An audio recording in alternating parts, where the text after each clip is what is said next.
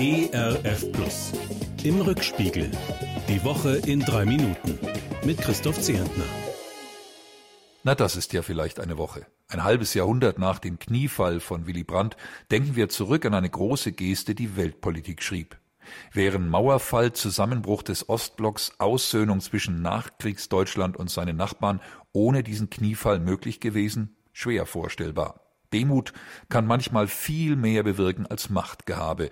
Das sollten Mächtige wie scheinbar Ohnmächtige nie vergessen. Nicolás Maduro wird wiedergewählt, der autoritäre Staatschef von Venezuela, fast hätte ich gesagt der Diktator. Nur jeder dritte Wahlberechtigte gibt die Stimme ab, der weitaus größte Teil des Volks verweigert sich oder ist voll beschäftigt im harten Überlebenskampf. Beobachter sprechen von massiven Wahlfälschungen, doch Maduro sitzt jetzt fester im Sattel denn je, obwohl sein Volk immer schlimmer leidet. Wenn er doch nur etwas Barmherzigkeit und Demut übernehmen würde vom Nikolaus, von dem er seinen Vornamen hat.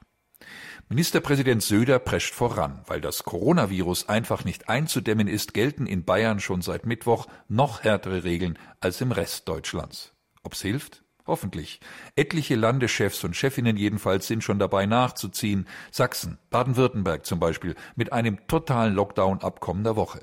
Auch die Kanzlerin ist in großer Sorge, denn die Zahl der Neuinfektionen steigt weiter. Fast 30.000 an nur einem einzigen Tag.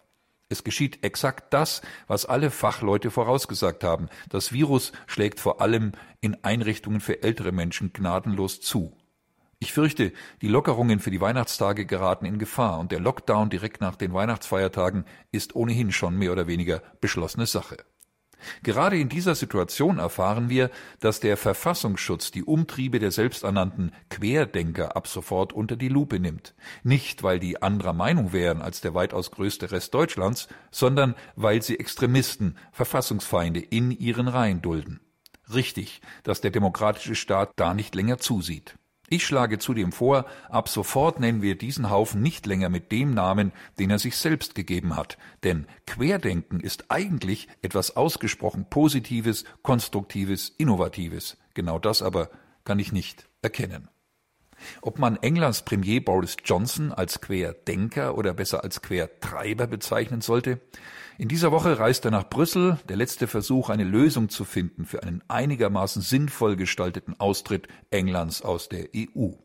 Doch die Argumente von Mr. Johnson scheinen in Brüssel ähnlich wirr zu wirken wie seine Frisur. Zu schade. Wir könnten Einigkeit gerade wirklich brauchen, zumal Großbritannien wie wir gegen das Virus kämpft und dort seit dieser Woche bereits geimpft wird. Man kann den Briten dafür nur das Beste wünschen. Sie sind einfach noch schlimmer dran als wir. Hoffentlich lernen unsere Verantwortlichen aus dem, was in Großbritannien gut läuft und was nicht so. Zum Schluss mal wieder ein Gedanke von Franziskus, dem Papst in Rom. Erstaunlich, dass ich als Protestant so oft wohltuende Aussagen von ihm entdecke. In dieser Woche sagt Franziskus, das Weihnachtslicht könne durch keine Pandemie ausgelöscht werden. Licht, Krippe und Weihnachtsbaum seien Zeichen, aber wir müssten aufpassen, dass wir nicht bei diesen Zeichen stehen bleiben, sondern zu ihrer Bedeutung vordringen. Konkret zu Jesus, zur Liebe Gottes, die er uns offenbart hat, zu seiner unendlichen Güte. Der Papst empfiehlt, lassen wir das in unsere Herzen eindringen, strecken wir unsere Hand nach denen aus, die am meisten in Not sind. So werde Gott in uns und unter uns geboren. Ein Wochenende voller Hoffnungszeichen und voller offenen Herzen, die diese Zeichen auch sehen. Das wünsche ich Ihnen und mir, Ihr Christoph Zehentner. Im Rückspiegel. Auch in der Audiothek oder als Podcast auf erfplus.de. ERF Plus. Gutes im Radio.